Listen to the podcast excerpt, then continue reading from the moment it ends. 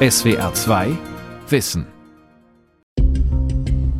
der Deutsche Wetterdienst warnt sogar vor einer extremen Wärmebelastung in einigen Gegenden, unter anderem eben, weil es auch nachts nicht mehr richtig abkühlt. In einer Einrichtung für Menschen mit Behinderungen kamen in Sinzig im Kreis Ahrweiler zwölf Menschen ums Leben.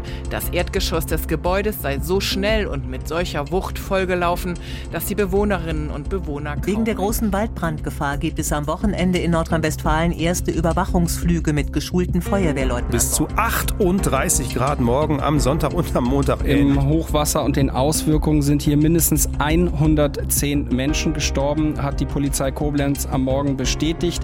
670 sind verletzt worden. Wie der Klimawandel krank macht. Von Markus Schwandner. Die Folgen des Klimawandels sind seit einigen Jahren spürbar und sichtbar. Er verursacht extreme Wetterlagen, schädigt die Natur und bringt den Menschen Krankheit und Tod. Dass sich Deutschland erhitzt, belegen die Daten des deutschen Wetterdienstes, sagt Dr. Frank Kaspar, der dort für die nationale Klimaüberwachung zuständig ist. Gerade in Deutschland haben wir in den letzten Jahren besonders warme Jahre erlebt. 2018 äh, war das wärmste Jahr seit Beginn der Wetteraufzeichnung. Auf Platz zwei dann ungefähr auf gleichem Niveau die Jahre 2019 und 2014. Den Temperaturanstieg sehen wir in allen Bundesländern und allen Jahreszeiten bis auf kleine Unterschiede einheitlich. Das heißt, sowohl Sommer wie auch Winter sind von höheren Temperaturen inzwischen betroffen. 2020 war das zweitwärmste Jahr in Deutschland seit Beginn systematischer Wetteraufzeichnungen und gleichzeitig das Ende des bisher wärmsten Jahrzehnts, so der DWD. Der zurückliegende Juli war einer der drittheißesten seit Beginn der Aufzeichnung. Die Bürgerinnen und Bürger leiden bei der Hitze unter Kopfschmerzen, Kreislaufstörungen, Erschöpfung, Hitzekollaps, Schlafmangel und dicken Beinen.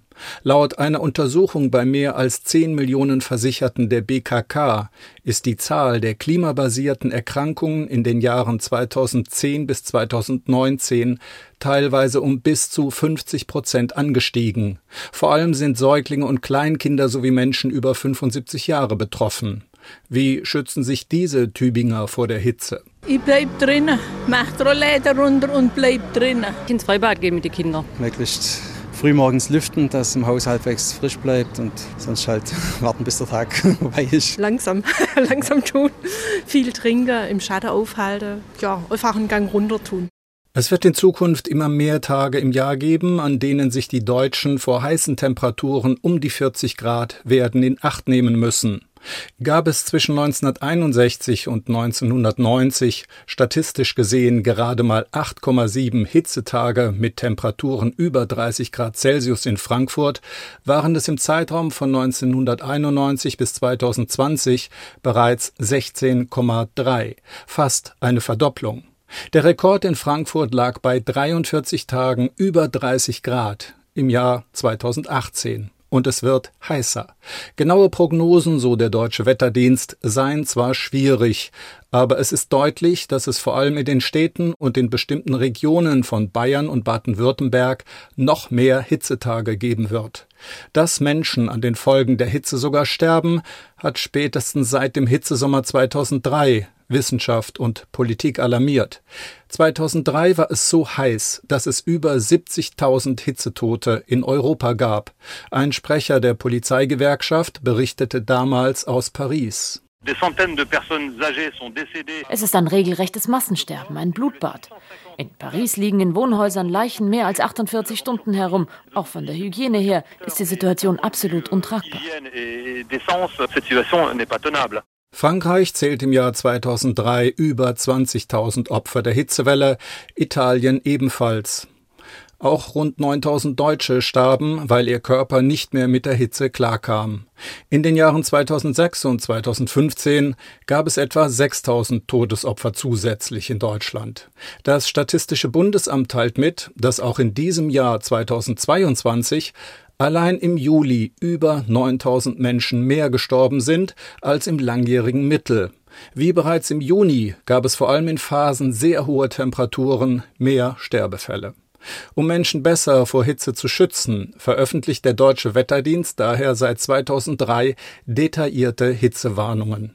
Welche Daten dazu erhoben werden, erklärt Professor Andreas Mazarakis. Er leitet beim Deutschen Wetterdienst ein eigens eingerichtetes Zentrum für medizinisch-meteorologische Forschung. Dann berücksichtigen wir die Bedingungen in den Innenräumen, vor allem für Alten- und Pflegeheime in ganz Deutschland. Das Ganze auf einer Auflösung von Landkreisen.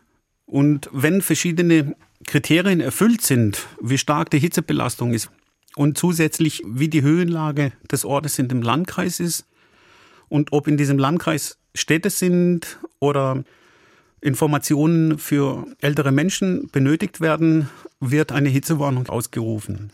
Aber längst nicht nur ältere Menschen sind gefährdet, zeigen Studien. Dr. Alexandra Schneider hat sich auf die langfristigen Folgen der Klimaveränderung auf die menschliche Gesundheit spezialisiert. Da sieht man eben auch, dass wenn sozusagen Extrema zusammentreffen, also hohe Luftschadstoffkonzentrationen mit hoher Temperatur oder hohe Luftschadstoffkonzentrationen mit niedriger Temperatur, dass die Gesundheitseffekte dann noch größer sind, als wenn ich nur einen der beiden Faktoren getrennt betrachte. Unter der Hitze leiden ganz besonders die sogenannten vulnerablen Gruppen, die Risikogruppen. Also zum Beispiel auch Kleinkinder gehören zu den vulnerablen Gruppen, weil Kleinkinder einfach noch keine so gut funktionierende Thermoregulation haben und dann viel leichter überwärmen als jetzt ein Erwachsener oder ein Jugendlicher.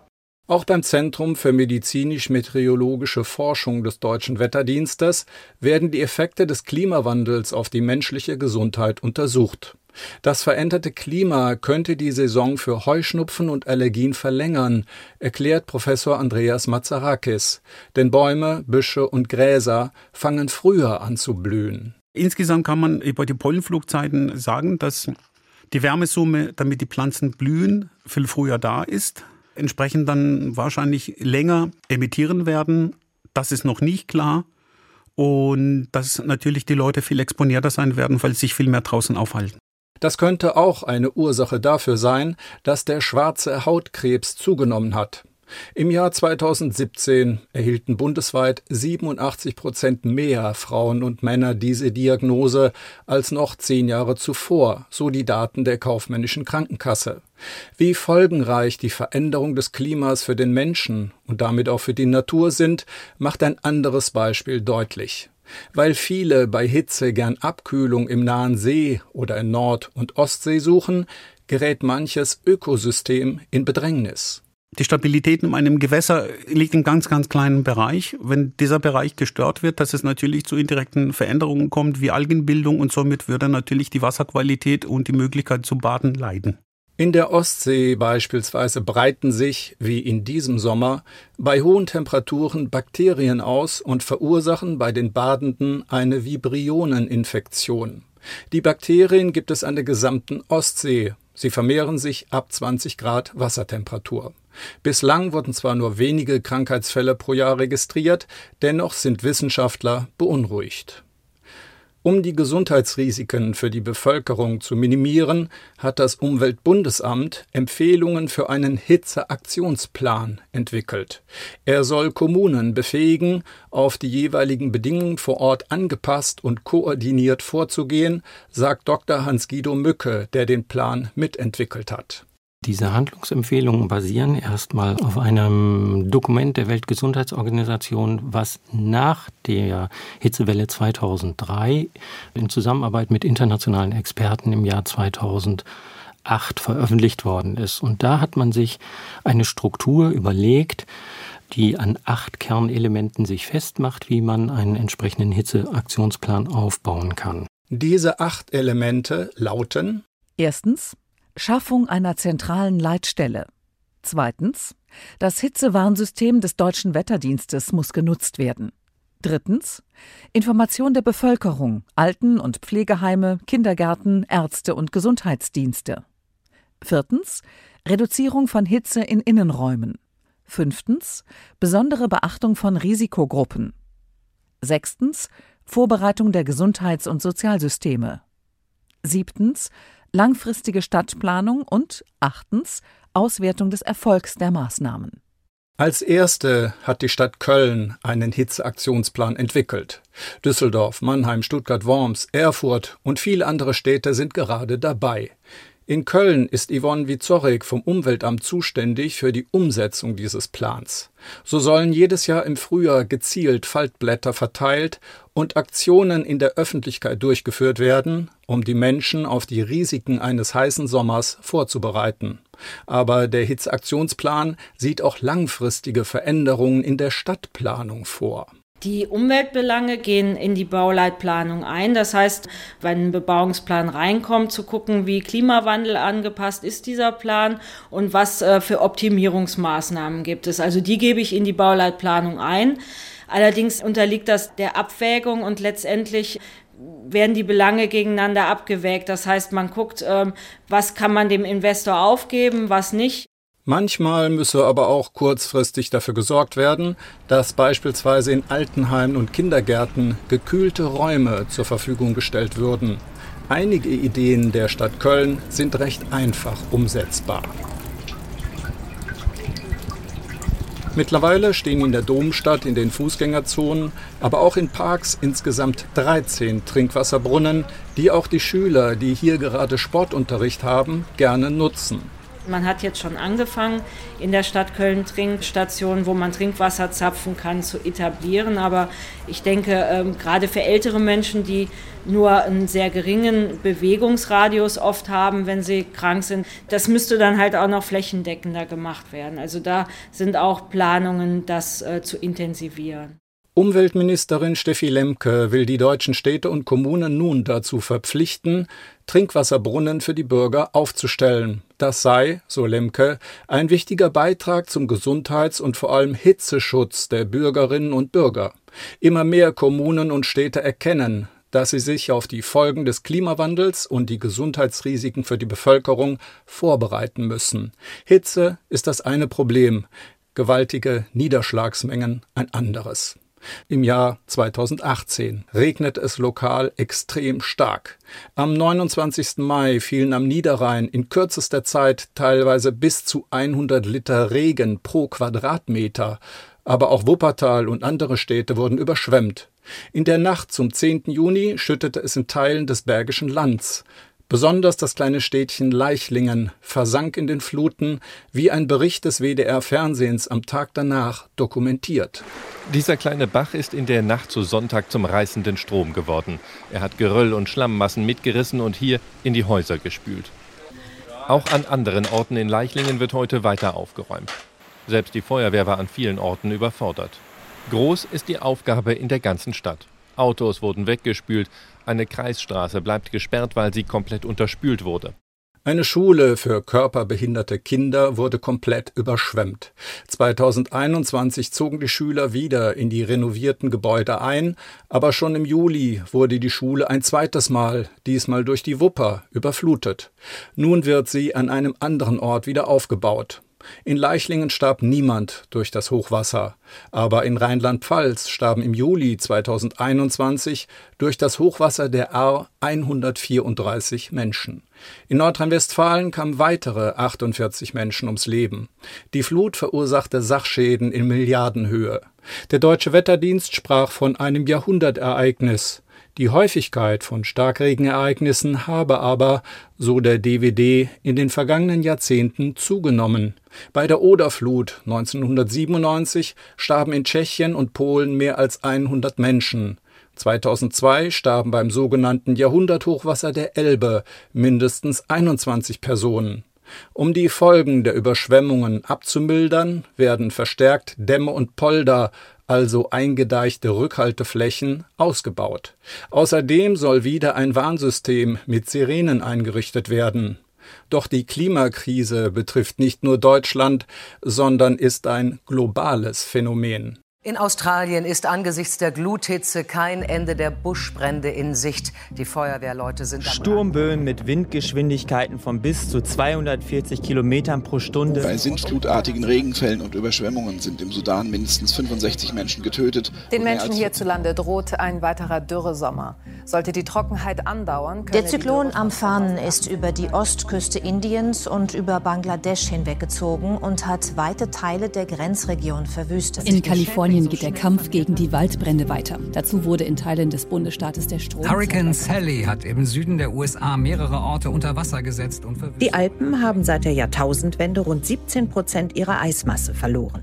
In den vergangenen 20 Jahren hat sich die Zahl der Naturkatastrophen fast verdoppelt gegenüber den 20 Jahren zuvor.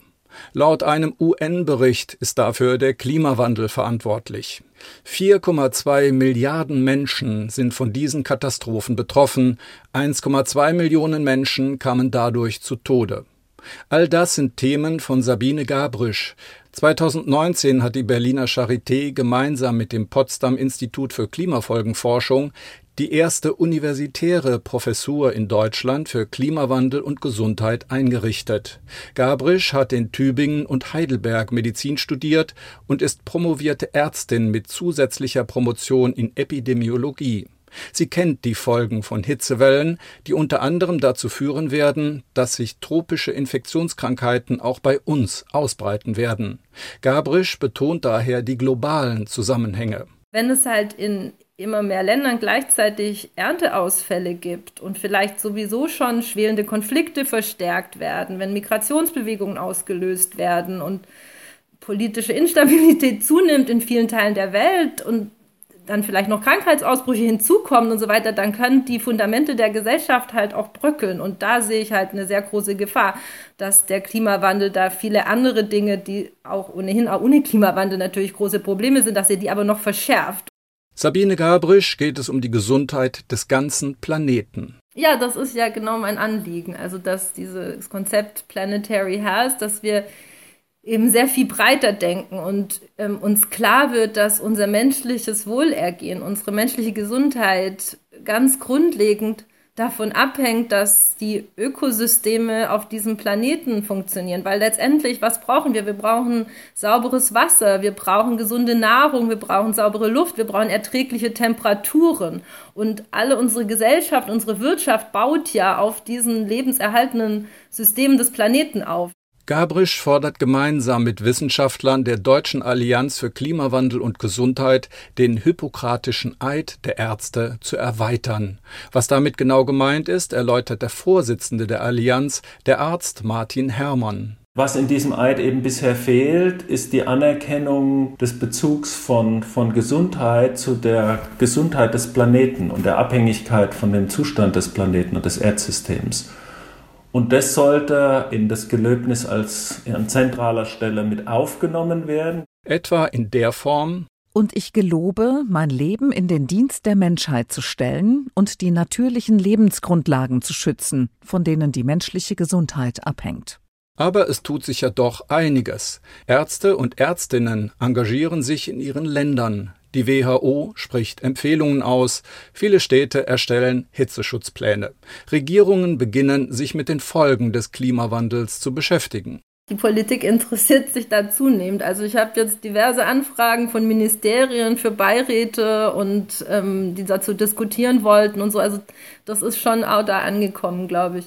Und die Wissenschaft vernetzt sowieso weltweit und dieses Planetary Health, es kommt jetzt so mehr aus der Public Health, Global Health raus, also aus der Gesundheitsecke, versucht aber durchaus den Anschluss zu finden an die anderen ähnlichen Bewegungen. Alle Länder müssen sich auf die Folgen des Klimawandels für Natur und Mensch vorbereiten.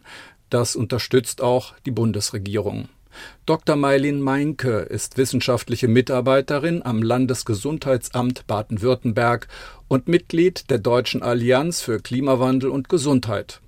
Die Bundesregierung berät Länder in Asien, in Afrika südlich der Sahara oder in der Karibik. Gerade die ärmsten Länder müssen sich auf neue Krankheiten, die sich durch den Klimawandel ausbreiten, vorbereiten. Vielleicht wird Malaria, weil es dann wärmer wird, eher in den Bergregionen sich ausbreiten, wo es jetzt nicht vorkommt zum Beispiel. Oder Cholera will vielleicht ein größeres Problem werden. Oder Extremwetterereignisse. Die Bundesregierung berät und unterstützt diese Länder über die Gesellschaft für internationale Zusammenarbeit, denn eines ist klar. Das sind dann natürlich genau die Länder, die nicht so gut aufgestellt sind, die jetzt natürlich schon ein Problem haben. Also die, natürlich wird es dann noch viel heißer, wenn es jetzt schon heiß war.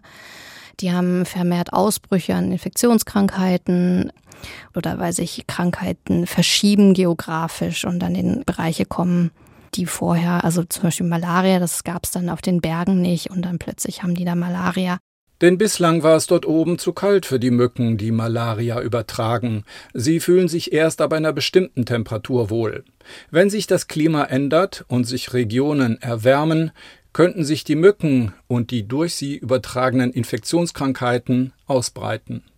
Allein 2016 gab es laut WHO 216 Millionen Malariafälle weltweit mit 445.000 Toten. Und auch Deutschland ist von dieser Entwicklung betroffen. Seit einigen Jahren werden in Süddeutschland vereinzelt Mücken gefunden, die vor dem Klimawandel nicht hier leben konnten. Zum Beispiel die asiatische Tigermücke. Offenbar fühlt sie sich schon in Teilen Baden-Württembergs sehr wohl. Laut Umweltbundesamt gibt es Berichte darüber, dass Mücken hier überwintert haben. Das ist die erste Voraussetzung, damit sie heimisch werden. In Österreich, in Frankreich und in 17 weiteren europäischen Ländern gilt die Mücke bereits als etabliert. Noch wurden in Deutschland keine Mücken gefunden, die den Erreger des Dengue- oder Zika-Fiebers in sich tragen. Dr. Sebastian Ulbert vom Fraunhofer Institut für Zelltherapie und Immunologie Leipzig. Solche Fälle gibt es in Deutschland bisher noch nicht. Allerdings wurde das eben schon nachgewiesen, zum Beispiel in Frankreich. Ja, da gab es die ersten lokal erworbenen Zika- und Dengue-Infektionen durch die dort äh, heimisch gewordenen Tigermücken. Aber es sind nicht nur neue Viren oder Mücken, die uns hier in Deutschland Probleme bereiten werden, sondern auch Zecken, betont die Ärztin Dr. Lucy Verbeek vom Robert Koch Institut in Berlin. Die Problematik ist insofern ähnlich, weil auch die Zecken Krankheiten übertragen können, auch solche, die wir vorher hier so nicht gekannt haben. Potenziell, aber zum Glück haben wir diese Krankheit genauso wie bei den Mücken noch nicht gefunden, das Krim-Kongo-Fieber. 2006 gab es aber einige Todesfälle am Schwarzen Meer. 2008 wurden zum ersten Mal auch mehrere Patienten in der türkischen Urlaubsregion Antalya behandelt. Nach Angaben des türkischen Gesundheitsministeriums starben in dem Jahr 23 Menschen am Krim-Kongo-Fieber. Das ist eine hochkontagiöse Erkrankung mit einer teilweise sehr, sehr hohen Sterblichkeit. Und wenn sich ein Mensch infiziert hat, dann wäre es auch möglich, dass sich direkt andere Menschen anstecken können. Da braucht man dann nicht mehr die Zecke noch, noch mal als zusätzlichen Transportmittel, wie das zum Beispiel bei der Malaria der Fall ist oder eben auch beim Gelbfieber, sondern da wäre eine direkte Mensch-zu-Mensch-Übertragung möglich. Was das bedeuten kann, erleben alle Bewohner dieser Welt zurzeit mit Covid-19. Genauso wie diskutiert wird, dass sich die Gesundheitssysteme auf Pandemien einstellen sollten, mahnen immer mehr Experten und Expertinnen, auch die gesundheitlichen Folgen des Klimawandels in den Blick zu nehmen. Für all das will die Deutsche Allianz für Klimawandel und Gesundheit, kurz KLUG, sensibilisieren. Die Allianz ist ein Netzwerk von Akteuren aus den Gesundheitsberufen, also Wissenschaftler, Ärztinnen, Pflegekräfte, die es sich zur Aufgabe gemacht haben, das Thema in der Öffentlichkeit, der Politik und auch in der Ausbildung zu verankern. Dr. Martin Herrmann, Vorsitzender der KLUG, erläutert warum. Weil es so ist, dass der, der Zusammenhang zwischen Klimawandel und Gesundheit in großen Teilen der Gesellschaft nicht verstanden ist. Er ist bis vor kurzem innerhalb des Gesundheitssektors nicht thematisiert worden und er wird auch von den allermeisten Verantwortlichen in der Klimabewegung und den Klimaforschungsinstituten bisher nicht ernst genommen. Deswegen sei eine breite Bildungs- und Aufklärungskampagne notwendig. Während Ärzte und Ärztinnen lernen müssen, Krankheiten zu erkennen und zu behandeln, die die Klimakrise auslöst und noch auslösen wird, müssen die Städte sich anstrengen, die Folgen der Hitze abzumildern. Eines der größten Stadtentwicklungsgebiete in Nordrhein-Westfalen befindet sich in der Nähe von Köln. Die Bahnstadt in Leverkusen wird auf dem ehemaligen Gelände eines Bahnausbesserungswerks gebaut. Hier wurden über 100 Jahre lang Züge und Lokomotiven gewartet und repariert. 2004 wurde der Betrieb eingestellt und seitdem baut die Stadt Leverkusen dieses Vorzeigeprojekt, das auch in die edle Riege der Klima-Expo NRW-Projekte aufgenommen wurde. Eva Rottes war von 2008 bis Herbst 2020 die Managerin der neuen Bahnstadt und erläutert die Anpassung an den Klimawandel. Wie müssen eigentlich die Häuser ausgerichtet sein, um erstens solare Energie am besten nutzen zu können, aber man will natürlich die Wohnräume zur Sonnenseite, Schlafräume nach Norden. So haben wir mit dem Planer zusammen eine Optimierung hier durchgeführt, um auch ein gutes Quartier zu ermöglichen. Das hat denn auch dazu geführt, dass wir hier zwei zertifizierte Klimasiedlungen haben. Mit insgesamt 550 Wohnungen. Rund 100 Hektar werden hier neu bebaut. Es soll nicht nur grüner werden, sondern auch kühler und mehr Arten sollen hier wieder leben. Besonders auffällig sind die großzügigen parkähnlichen Grünflächen mit vielen alten Bäumen. In ihrem Schatten laden Sitzplätze, Schachtische und Spielplätze für Kinder sowie Themengärten zum Ausruhen oder Bewegen ein. Das hatte historisch schon einen alten Parkbestand. Wir sind aber dann mit den Planern hingegangen und haben diese Strukturen, die vorhanden waren, aufgenommen und ein sogenanntes grünes Kreuz erstellt. Diese Schneisen sollen Wind in das neue Viertel bringen, der es etwas abkühlt, wenn es zu heiß wird. Die Aufmerksamkeit für die Gesundheitsrisiken des Klimawandels nimmt langsam zu. Auch sind Bürger und Bürgerinnen an vielen Orten alarmiert und bereit, sich persönlich zu engagieren. Das gibt der Expertin Sabine Gabrisch ein wenig Hoffnung. Gleichzeitig zu diesen negativen Bewegungen, sage ich jetzt mal, mit äh, Populisten und Leuten, die jetzt den Regenwald äh, zum, zum Abbrennen freigeben, es wächst ja gleichzeitig auch eine, eine große Bewegung jetzt mit Fridays for Future, Scientists for Future, was nicht alles for Future. Ganz viele Menschen haben ja verstanden, und auch die Bewegung für die Bienenschutz und so weiter, dass wir uns drum kümmern müssen und dass jeder Einzelne gefragt ist und dass wir vor allem auch so viel machen können. Alles hängt mit allem zusammen. Wer Fahrrad fährt, senkt nicht nur seinen persönlichen CO2-Fußabdruck, sondern trägt auch ein kleines bisschen zur gesünderen Luft in seiner Stadt oder Gemeinde bei und ist Vorbild für andere. Nebenbei wird das Immunsystem trainiert, das dann möglicherweise besser mit Hitze umgehen kann oder mit anderen körperlichen Belastungen durch den Klimawandel. Das ist ja die gute Botschaft bei dem Ganzen, dass viele von den Dingen, die wir tun müssen, um das Klima zu schützen, um die Artenvielfalt zu schützen, ja gleichzeitig für uns Menschen ganz direkt und heute auch schon gut sind. Das Klima hat sich bereits gewandelt und verändert sich weiter. Jeder einzelne Bürger, jede Bürgerin, die Kommunen und die Städte, die Landkreise, ganze Staaten, die EU, alle können etwas tun, um den Klimawandel zu bremsen. Und gleichzeitig muss verhindert werden, dass zu viele Menschen zu heftig unter den gesundheitlichen Folgen dieses Wandels leiden. SWR 2 Wissen. Wie der Klimawandel krank macht. Autor und Sprecher Markus Schwandner. Redaktion Sonja Striegel. Ein aktualisierter Beitrag aus dem Jahr 2020.